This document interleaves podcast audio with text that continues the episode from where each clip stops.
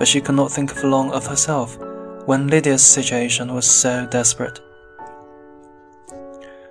Mr. Darcy left almost immediately, politely regretting that Elizabeth and her aunt and uncle would not, in the circumstances, be able to come to dinner at Pemberley that day, and again expressing his sympathy. When Mr. and Mrs. Gardiner entered the room, Elizabeth hurriedly explained everything to them, and was greatly relieved when they agreed to leave at once to return to Longbourn. Their packing was done at great speed, and soon they were in the carriage, driving south. Lizzie, began Mrs. Gardiner, I cannot believe that Wickham's character is so bad that he would run away with Lydia and not marry her. Do you really think he's capable of that? My dear aunt, Jane and I both know that he has neither honesty nor honor. He has falsely accused Mr. Darcy and has lied wickedly about the whole Darcy family. You saw what a shy, gentle girl Miss Darcy is but he had described her as proud, disagreeable, and disdainful. But does Lydia know nothing of this? Oh no, that is the worst of all. I didn't know the truth myself until my visit to Kent, and when I returned and told Jane, she and I decided not to make our knowledge public. Now I know that was a mistake. I never thought that Lydia could be in any danger from him.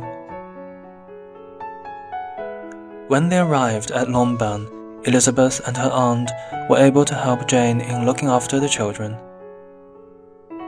They also attempted to calm Mrs. Bennet, who, however, refused to be calmed and blamed everyone except herself for the disaster. If only I had been allowed to take the family to Brighton, this would not have happened. Poor dear Lydia had no one to take care of her. Why did those Forsters ever let her go out of their sight? I'm sure they neglected her. Of course, I did not want her to go to Brighton, but nobody took any notice of me, as usual.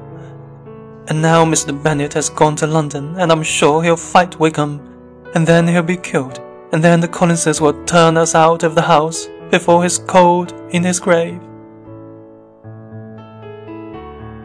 Do not worry, sister, said Mr. Gardiner kindly. I'm going to London tomorrow to help my brother-in-law.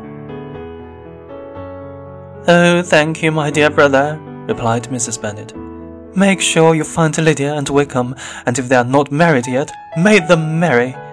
And tell Lydia they mustn't wait for wedding clothes, but she shall have as much money as she wants to buy them after they're married.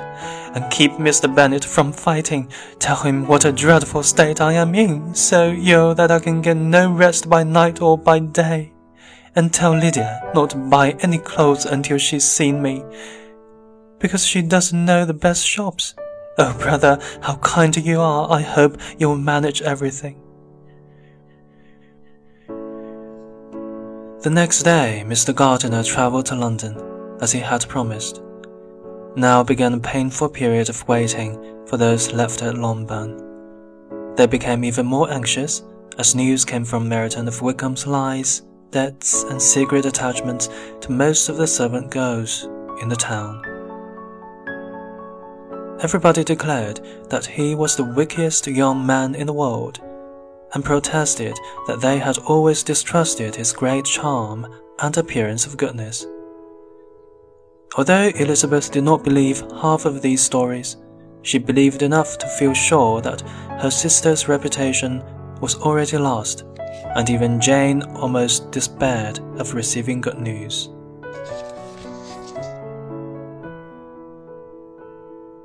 In a few days' time, they were relieved to receive a letter from Mr. Gardiner, but unfortunately it only informed them that Wickham and Lydia had not yet been found.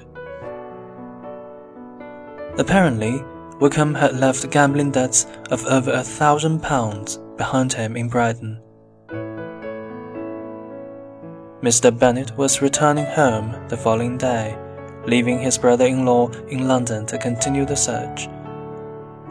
When she heard this, Mrs. Bennet did not show as much satisfaction as her children expected, considering the anxiety she had previously expressed for her husband's safety. What?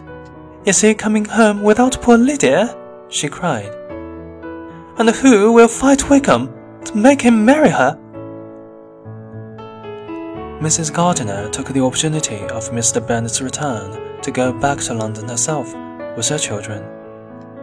She was still longing to know how Elizabeth's relationship with Darcy had developed, but Elizabeth had not once mentioned his name, so her aunt did not dare to ask any direct questions.